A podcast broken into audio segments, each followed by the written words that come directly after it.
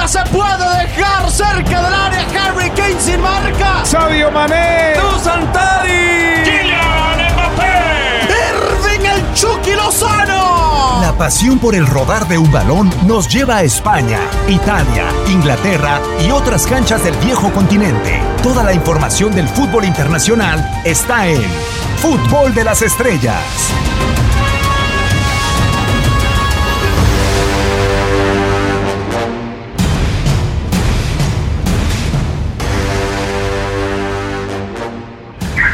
¿Cómo están? Un placer saludarlos a todos los que nos siguen en este podcast de Fútbol de las Estrellas en todas las plataformas de TUDN Radio. Regresando, cual tradición de las finales, ya le tocó a Dani Nora en su momento a las cajitas, al Zoom, a vernos las caras de nuevo. Y volvimos a fallar, Dani, con el placer de saludarte. Alguien tenía que equivocarse en esta era digital y ahora me volvió a tocar. ¿Cómo andas, Dani? Yo creo que ya, ya la tercera va la vencida y no deberían haber problemas, ¿no? Con, con, este, con este tipo de intervenciones que ojalá se repita más. Está bueno vernos la cara cuando hablamos con tanta intensidad y sobre todo con la emoción que, que nos ha embargado con, con dos finales que, que, creo que responden a la expectativa que había cuando, cuando arrancaba este verano de campeones que, que tanto hemos disfrutado. De acuerdo, totalmente. Y a esta final, bueno, ya la de Europa League lo habíamos sumado, pero aparte, eh, ahora dijimos, hay que tener a Marco Cancino, Marco, con el gustazo de, de saludarte y que podemos convivir eh, en esta plataforma. ¿Cómo andas? Bien, muy bien, mi querido Diego. Qué gusto saludarte igualmente, Dani. Fuerte abrazo. Eh, pues emocionados, ¿no? Igual que ustedes, la verdad es que es un verano espectacular, un verano de campeones con muchos matices, con muchas cosas para, para platicar y con un escenario coincido con Dani así de entrada, de lo de Copa América todos queríamos, esperábamos, soñábamos, perdón Dani, pero sí, este, yo, yo, sé que a lo mejor Venezuela, no, no, no. Todos no pensábamos, ahí, ¿eh? queríamos. Nunca, nunca, pensábamos nada allí. La verdad es que no, pero queríamos, pensábamos esta gran final.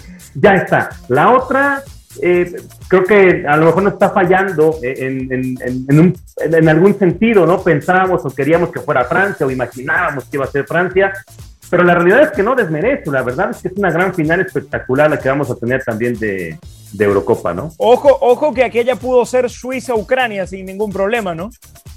Entonces, entonces habría, habría que agradecerle mucho a Italia e Inglaterra que, que se enfrenten en la final.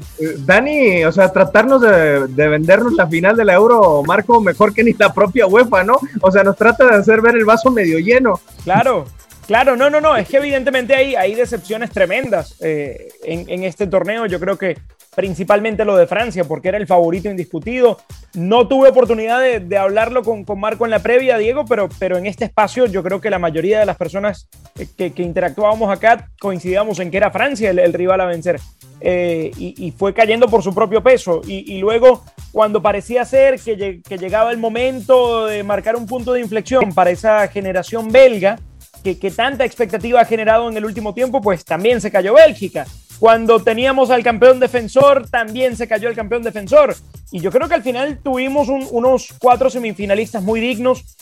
A mí me gustaría, antes de, de entrar a hablar de, de, la final, destacar lo que hizo España, porque sí. nadie daba medio por España, nadie daba medio por, por la lista que había confeccionado Luis Enrique. Y yo creo que termina consiguiendo lo que fue a buscar en la Eurocopa, más allá de que no vaya a jugar la final y, y no tenga posibilidades de levantar un título. Yo creo que fue con la, con la idea de eh, marcar un, un, una consolidación importante de, de, un grupo que viene para relevar a una, a una generación que le dio mucho a España. Yo creo que de aquí en más el panorama es muy favorable para un Luis Enrique que llegaba muy cuestionado antes de la Eurocopa. Pero totalmente de acuerdo contigo, Dani. Yo creo que para mí hay dos selecciones ganadoras de euros sin título. Y, y esa, una es Dinamarca, por, por, lo emotivo, por lo que representó, porque a lo mejor de Dinamarca no esperábamos tanto en la previa. Eh, sí pensábamos que podría eh, competir, que podría estar ahí, que tiene una generación interesante, pero desde el día uno contra Finlandia, lo que sucedió y lo que termina pasando en Wembley y cómo se va de esta euro, me parece que es un triunfo, no solamente moral, es un triunfo futbolístico, es un triunfo de esos importantes y que quedarán guardados para la historia, para la memoria, para la emoción de lo que representó esta selección danesa, más allá de que a lo mejor sí te queda también un poquito el sinsabor en el detalle de que pudo haber intentado un poco más, de que quizá eh, creo que termina siendo ampliamente superada, más allá de un tema de polémica de penal o no, etcétera, sí queda esa sensación. Pero la otra es España. ¿Cuánto no se dijo de Luis Enrique con su lista de entrada? Y, que si se había equivocado y que si esta Eurocopa era simple y sencillamente algo en donde se iban a terminar de evidenciar las carencias de esta generación y las del propio técnico. Y terminó siendo totalmente contrario, ¿no? O sea, yo creo que incluso gana más de lo que muchos pensábamos y esperábamos, entendiendo que es una gran generación, que sí, por supuesto hay piezas, hay jugadores, hay momentos, hay situaciones, pero creo que España está en buenas manos con una buena generación y con, y con altas expectativas para lo que viene de cara a Qatar, ¿no? Sí, yo estoy de acuerdo con, ustedes. Ya estamos hablando prácticamente de la final de la Euro, la cual vamos a, tocar más adelante, o estamos dándole un repasón a lo que ha sido la, Eurocopa, pero eh, a lo que nos ha llevado el destino, ¿no? En la, en la Copa América, Dani, tú como sudamericano lo, lo sabes un poco más. Eh, una final que ni se tenía presupuestada en Brasil eh, o un torneo que ni siquiera estaba pronosticado para disputarse en Brasil y a dónde nos lleva el destino, ¿no? al mejor escenario posible de coronación de Leo Messi para un aficionado argentino. Volviendo a Maracaná, a donde perdiste tu última Copa del Mundo, donde tuviste la posibilidad de ganar la, la Copa del Mundo por última ocasión en contra de Alemania eh, en 2014, eh, hace prácticamente siete años, y, te enfrentas al rival más especial que tienes, ¿no? Incluso eres la última selección que le ganó a Brasil en el 2019. Yo creo que son ingredientes que para Leonel Messi, que para mí, si yo fuera la FIFA, a como he visto el torneo, casi ya le estaría entregando el balón de oro. No sé si de la final depende esto, pero son una serie de ingredientes que para la coronación de Leo Messi, al aficionado argentino, si llega a coronar la Copa América, lo debería de dejar satisfecho a más no poder. Sí, y, yo creo que hay un, punto de diferencia muy importante entre esta, esta versión de Messi y las anteriores que habíamos visto. Eh, está descomprimido juega sin, un, sin una losa en su espalda. Y yo creo que cuando él era parte de aquella generación... O sea, como en Brasil 2014 dices, porque me acuerdo en 2000. Pero, pero no, pero, hasta le ponía. no, pero te digo que la losa no la cargaba en Brasil 2014, porque era el comienzo de, aquella seguidilla de finales de una generación que al final terminó sin títulos. Eh, yo lo que sí recuerdo es un Messi muy bueno en Brasil en aquel mundial. Eh, y, e incluso este ha sido superior. Ojalá el desenlace en la final desde la perspectiva Messi no sea la misma. Llegar a Maracaná con, habiendo realizado un gran torneo y no poder coronarlo con el título. Ahora, eh, lo, que te decía de la diferencia de Messi, claramente lo está disfrutando desde otro, desde otro punto de vista.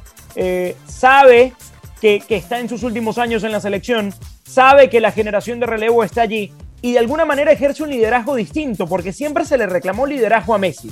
Y más allá de que llevara la cinta de capitán, no era el líder nato que necesitaba nivel. Eh, y, esto puede incomodar a cualquiera, pero la verdad es que no está en él. Muchos buscaban ese grito maradoniano y ese, y ese grito inspirador en la última arenga. No lo van a encontrar en Messi. Y yo creo que con este grupo, aunque no lo encontremos todavía, porque nada se compara a aquel liderazgo de, Maradona, eh, es un liderazgo distinto, es un liderazgo más influyente y yo creo que él está disfrutando el camino. A mí nunca se me va a olvidar la imagen de Messi en el himno antes del partido frente a Nigeria en Rusia. La cara de tensión, la cara de nervios, de, ansiedad, de saber que estaba bajo una lupa muy importante. Y eso no lo hemos visto en esta Copa América, más allá del nervio normal que, que tiene cualquier jugador en una tanda de penales.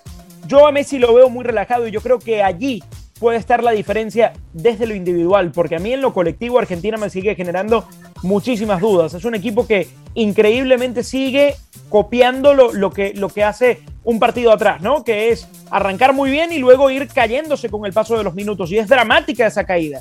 Y es muy marcada la diferencia.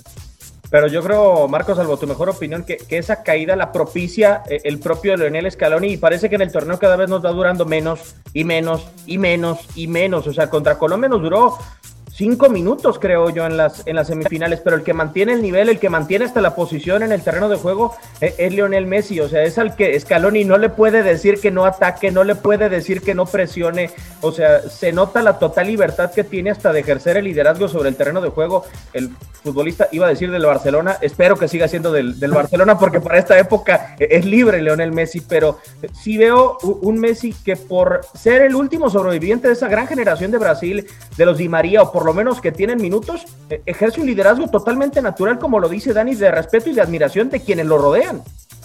no, no sé si coincidan conmigo en el que de pronto ves, digo, a Messi creo que todo el mundo, o sus compañeros seguramente habrá sido así históricamente, hay una admiración, ¿no? Hay, hay, hay un profundo respeto por, por quién es, ¿no? No, no, Es normal, podría resultar hasta, hasta, me parece, dejarlo de lado, ¿no? Pero, pero hoy veo una selección que le cree, que están convencidos, que juegan con él, que, que lo ven, sí lo ven como, como ese Messi, ese, ese astro que nos va a llevar al título, porque además Messi también se vale, ¿no? Evolucionar, también se vale madurar o también se vale entender el rol que juega.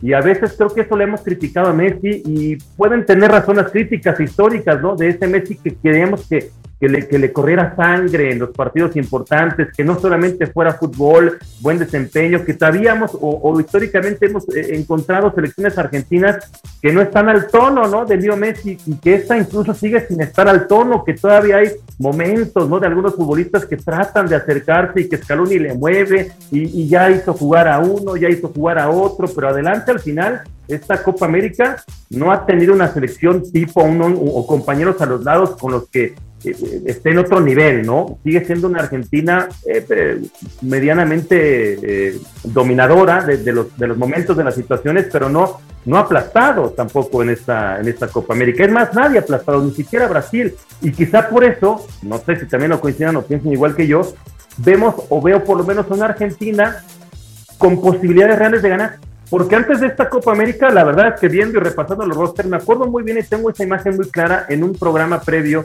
a la, Copa América. Estábamos repasando la lista Tito Villa y un servidor y, sacamos en su celular y en el mío eh, convocatoria de Argentina, convocatoria de Brasil y decíamos los dos, no tiene nada que hacer Argentina. O sea, ve los equipos en donde juegan los brasileños, ve la calidad del plantel que tiene esta selección. La verdad es que más allá de todo lo, lo, lo, lo que veía atrás y que si se jugaba, que si no querían, que si la calidad propia del plantel y el proyecto mismo de esta Brasil está muy por encima de la, de la Argentina de Scaloni. y resulta que yo hoy veo una Brasil que sí puede ser derrotada sí puede ser vencida por Argentina en esta gran final, aunque no sea la mejor versión argentina de todos los tiempos, ni siquiera de los últimos 28 años en donde no ha conseguido estos títulos. Pero tiene un Messi tan convencido, tan compenetrado y tan influyente en el desarrollo de los partidos de Argentina que yo sí creo que ahí, ahí sí se equiparan muchas circunstancias de, las que podamos hablar y que Argentina sí tiene para mí reales posibilidades para quedarse con este título, aunque se juegue en Brasil. ¿eh? ¿Sabes, Diego, que Marco hablaba de las listas de, convocados y, de cómo las iban comparando? Y yo coincido, uno veía las listas y uno creía que no había ningún tipo de oportunidad. Y recordé la Copa América de Venezuela porque el caso fue a la inversa. La lista de Brasil fue muy, descafeinada. Eh, el delantero de aquel equipo era Wagner Love.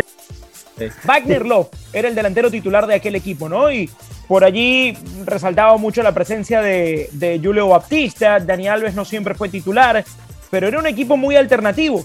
Y Argentina por el otro lado tenía a Mascherano, a Verón, a Riquelme, a Messi, a Crespo, eh, a Heinze, a Ayala. Era un equipazo y nadie, nadie veía cómo Argentina podía perder la Copa América. Y resulta que saltaron a la final y fue un baile de Brasil 3 a 0. Entonces, eh, son, esas cosas del fútbol. Uno, uno intenta más o menos leer lo que puede ocurrir en el, en el campeonato. Y otra vez voy a coincidir con Marco. Luego de, la primera ronda de Brasil, sin ser brillante, yo entendía que, que no había rival que le ganara a Brasil, porque además creía que por el formato de la fase de grupos, el equipo de Tite había dosificado y había sobrado esos primeros cuatro partidos. Pero luego lo que vi de Brasil tampoco me convenció, con, algo de sufrimiento incluso. Y, yo creo que la final va a estar para cualquiera y, qué bien le hace el espectáculo que, que, entremos en una final en la que, en la que haya incertidumbre en el resultado y en el pronóstico. Eh, yo recuerdo muy bien eh, e-, esa lista que tú dices, Dani, del 2007, en donde era una Brasil en intento de transición tras el fracaso eh, en Alemania 2006, o sea, donde sobresalía, si mal no estoy, Adriano, creo yo, era de lo importante que sí había tenido actuaciones en, en Copa Confederaciones. Creo que Adriano no estuvo en la lista ni siquiera. Creo, creo que estuvo Robinho y no Adriano. Sí. pero había muy pocas figuras, o sea, era el intento de generar el cambio generacional que hoy le está tocando a Argentina, Marco, y no sé si coincidas conmigo, porque los argentinos, antes de esta Copa América y sobre todo en las fases eliminatorias rumbo a Qatar, eh, yo recuerdo muy bien las portadas pues, del diario más popular de Argentina, ¿no? De Lolé, eh, resaltando a Gerardo Martino, que hoy lo tenemos curiosamente en México, como el último gran tipo que los ha hecho jugar fútbol. Y, es que creo que podemos hacer un paréntesis con Martino y con el resto de los entrenadores de Argentina en los últimos años, uno no distingue si hay una Argentina que intenta ser o calculadora u ofensiva, o sea, está atascada en el medio. Y esta Argentina es muy claro, te hago el gol y me voy a defender y voy a guardar la postura eh, en el terreno de juego, o sea, porque no sé si se saben conscientes de la generación que tienen y del proceso que tienen que guardar, pero que aún así Argentina tiene que seguir compitiendo para llegar a las instancias que se le exige al albiceleste.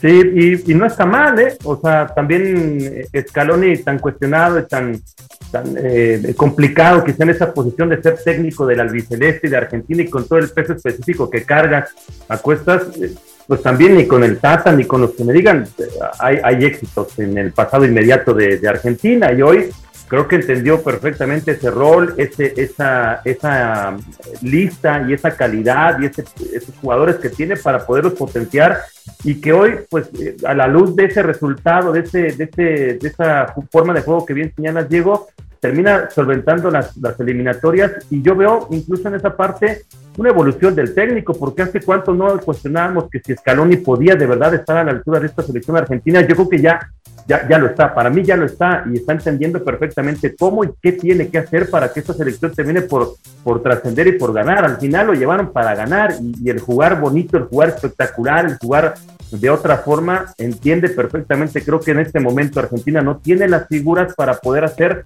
lo que, lo que tanto le han pedido y que luego venga como resultado los títulos. No, o sea, es ganar y a Argentina le urge ganar y esta Copa América puede ser el escaparate y el momento y la catapulta para terminar por utilizar los últimos, exprimir lo último que le queda a Messi, porque es esta y el Mundial.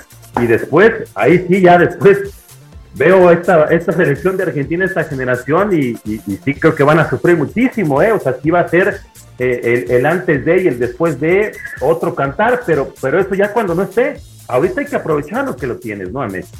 Sí, de acuerdo, y, y aprovecharlo, Dani, porque eh, la selección de Argentina es lo que tiene, ¿no? O sea, yo recuerdo el inicio del torneo, jornada 2, partidazo contra Perú, y los tweets y lo viral era Neymar el mejor jugador de Sudamérica por encima de Leonel Messi, incluso llegué a leer a Diego Balado y, hoy ve Leonel Messi o hoy ve uno a Leonel Messi jugar con una soltura y nos demuestra que más allá de la individualidad también está la practicidad para jugar y para soltar la pelota en el momento adecuado y de encontrar socios, ¿no? O sea, lo de Neymar es un circo eh, totalmente aparte, ¿no? En donde sale a relucir la habilidad del juego prácticamente, con todo respeto, de estilo favela, eh, pero con lo de Messi es un juego que se sale totalmente de lo sudamericano, ¿no? O sea, es el Messi quizá más europeo que hemos tenido en esta selección argentina, o sea, de encontrar el espacio y de tener los socios indicados, o sea, lo vimos con el Papu, lo hemos visto con Lautaro en los últimos compromisos y creo que ha sobresalido más este Messi colectivo que el Neymar individualista en la Copa América.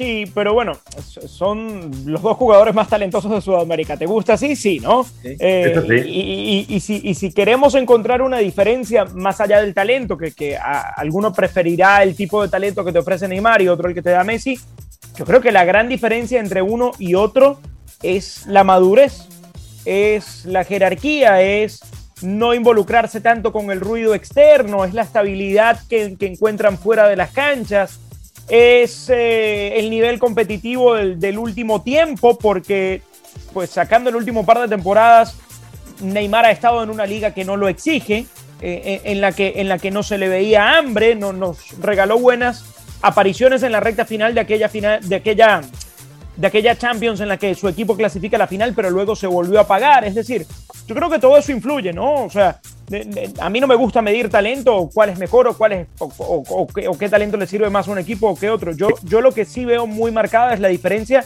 de lo que ocurre fuera del campo. Y eso a la larga te pasa factura.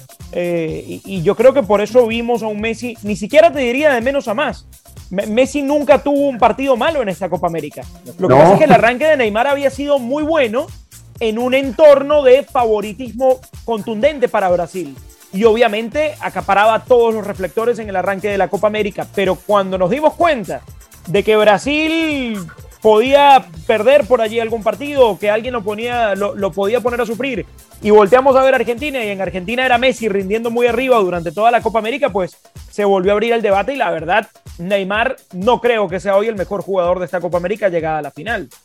Y no sé, Marco, si coincidas conmigo, pero ¿cuánto tendrá que ver dentro de esa madurez lo que le ha sucedido uno a, sus 28 años y, y, lo que le sucedió a otro a sus 28 años? O sea, hoy vemos a Neymar y es que Neymar tiene las manos, en sus manos solamente una Champions League, la del 2015 ganada con el Barcelona y en el plano individual no tiene nada más, o sea, no, sé si por eso la necesidad de demostrar eh, con su capacidad individual y Messi a sus 28 años ya era prácticamente el rey del mundo, casi codiéndose a la par de Cristiano Ronaldo, compitiendo con CR7, pero con esa seguidilla de balones de oro. Eh, no sé si quizá por eso hay la diferencia, eh, la capacidad de Messi de saber delegar ya teniendo lo que logró y lo de Neymar, hoy llegando a una Copa América, porque no nos olvidemos que hace tres años Brasil se olvidó de Neymar y aún así ganó la Copa América en el 2019.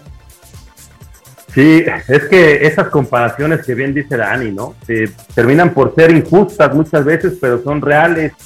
Y en la mochila de Messi, pues la abre y dice, ya traigo todo esto cargando, ya, ya al final eh, pues es, es, buscarle el, el, qué le falta, ¿no? Y eso, ¿qué le falta? Pues evidentemente siempre está centrado el debate en qué no ha ganado con Argentina. Y esa, esa parte es la que eh, me parece que lo ha hecho a Messi disfrutar, entender dónde está parado, entender que en la mochila ya trae un montón de cosas y que pase lo que pase, seguirá siendo Messi, aún sin equipo, aún si decide en este momento colgar los botines y dijera se acabó después de la Copa América, es Messi. Y, ya la mochila, esa no se la puede quitar nadie. Y esa losa de presión que invariablemente, históricamente, torneo tras torneo, evento tras evento, le cargamos a, Neymar, pues hace que volteen la mochila y diga, híjole, sí termina faltando, sí podrá ser goleador histórico de, de Brasil, sí podrá traer, pero, pero esa, esa losa ahí está y es, y es una presión muy alta de cara a esta gran final eh, en casa, ¿no? Con, con Neymar, aunque también creo que hay una presión muy alta para, para Messi, pero hay ese, ese bagaje, esa, esa experiencia, esos años, esa madurez, ese momento que lo hacen que hoy, a pesar de esa gran presión, porque arrancó con un chorro de presión esta, esta Copa América, por lo que no ha ganado con, el, con Argentina, y nunca lo hemos, lo hemos visto presionado. Esas imágenes que veíamos después de la tanda de penales, ese seguimiento que él hizo la televisión argentina de Messi, te revela un tipo que está disfrutando, está viviendo, va, es el primero que va y felicita, es el primero que va y se acerca, el primero que va y consuela, el primero que dice voy y cobro, o sea, es, esa imagen que, que, que la verdad que pocas veces habíamos visto también con, con Argentina. Sí, lo futbolístico no estaba en, tela de duda, ¿no? Pero lo otro, sí había como que ese debate, ¿no? De ¿y, dónde le va a correr sangre Messi? Hoy lo está haciendo y te habla de madurez. Me parece que no hay otra cosa cinta, Tenía la cinta de capitán y la sobreprotección, por ejemplo, de Mascherano. Eh, también había mucha sobreprotección del entorno, ¿no? De la vieja guardia, de cuidar siempre a Messi, de que, de que no lo expongan, de que no digan que no cante el himno, de que no digan que no está contento. Y hoy la verdad que el jefe es él, y, con, y siendo él el jefe es muy distinto el panorama. Sí, totalmente de acuerdo. ¿Quién la gana? ¿Quién la gana? Yo te voy a ser sincero, Marco, creo que la va a ganar Argentina. Creo que esa losa de 28 años se va a acabar. No sé. Es que tú eres un romántico. Tú eres, un romántico, Diego. Tú eres un romántico. y, a hacer con Brasil. no, y sabes qué, yo también. es que el escenario es maravilloso. O sea, también se nos ponemos ya en ese terreno de, romanticismo, de fútbol, de competencia, de. O sea, Messi, creo que. Eh, además, yo, tú sabes, Diego, que yo a mí me encanta toda la vida, he sido seguidor de Messi, no, no enfermizo, no de esos que, que, a todo lo que haga bien o mal hay que protegerlo, también hay que cuestionarlo y también yo en algunos momentos me he quedado con esa, con esa imagen de y eres Messi, quiero un poco más, ¿no? Hoy me encanta la faceta de Messi disfrutando, me encanta el escenario de que esté en Brasil, me encanta de que esté en Maracaná, me encanta de que esté contra Neymar, me, me, encanta, me, me gusta, le, le, tengo unas ganas enormes a este partido y me gusta, me gusta el dramatismo, creo que va a haber dramatismo, no creo que se decante, va a ser, va a ser muy, muy, muy cerrado y, me gustan esas historias, ¿no? En donde termine Messi, lo veamos levantando un título con Argentina y, que finalmente lo veamos sonreír como tanto nos hemos quedado con esas ganas de verlo sonreír con Argentina levantando un título, ¿no? Yo también me voy con Argentina. Dani, eh, tú eres el único que ha guardado silencio. No, no, no, no, porque yo tengo el mismo deseo, pero algo me dice que la va a terminar ganando Brasil. Eh, ah, tenía que estar a perder el romanticismo. no, no, no, no, me parecería fantástico. Eh, digo, creo que Messi lo merece. Creo que, que, alguien como Messi en la selección, con, con, la carrera que ha tenido con albiceleste, lo, lo merece, sobre todo porque vuelve al escenario en donde se le escapó una, una final de un mundial que, que quizás debió haber ganado a aquella generación y, y sería una reivindicación muy bonita para él pero no solo para él, dentro de ese grupo también está Ángel Di María, qué final amarga aquella para Di María en el 2014, ¿no? Eh, y yo creo que, es un equipo que lo merece porque, porque pasó mucho talento, porque además el continente necesita que su gigante vuelva de a poco a despertar, porque le, le hace bien al espectáculo, el, el, el, alternar campeones constantemente, pero, insisto, yo creo que Brasil se va a quedar con la final. Lo que sí deseo de todo corazón es que el Maracaná, el césped esté apto. Eh, vienen instalándolo, no sé cuántas veces le han cambiado el césped al Maracaná. Ha sido todo un tema eh, en cuanto a lo organizativo en Brasil porque le fue muy mal al Nilton Santos, que era la otra sede de Río de Janeiro, y eso le resta muchísimo al espectáculo. Ojalá ruede bien la pelota, ojalá la cancha no sea un factor, pero, pero tengo mis dudas. Yo también. Yo estoy con eso que desafortunadamente, pues bueno, eh, para un partido tan importante, las condiciones nos han dado. Del arbitraje ni hemos hablado, afortunadamente. Yo quiero que sea Gil Manzano, por, la imparcialidad y lo que hemos vivido en los últimos días, Marco. Va a ser, va a ser, tiene que ser, o sea, este, cruzar el charco para este, no, no pitarla. Chicos, creo, creo que está oficializado Ostojic. Ah, ah mira. Sí, sí, sí, sí, se me cruzó, se me cruzó un tuit por ahí y, recuerdo haberlo leído.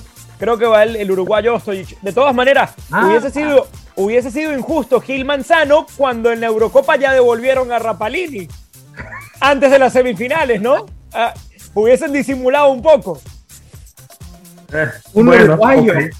Y pequeño detalle, ¿eh? cuando Argentina se juega igualar a Uruguay. Pero bueno, ha llegado el tiempo de, de dormir o de irnos.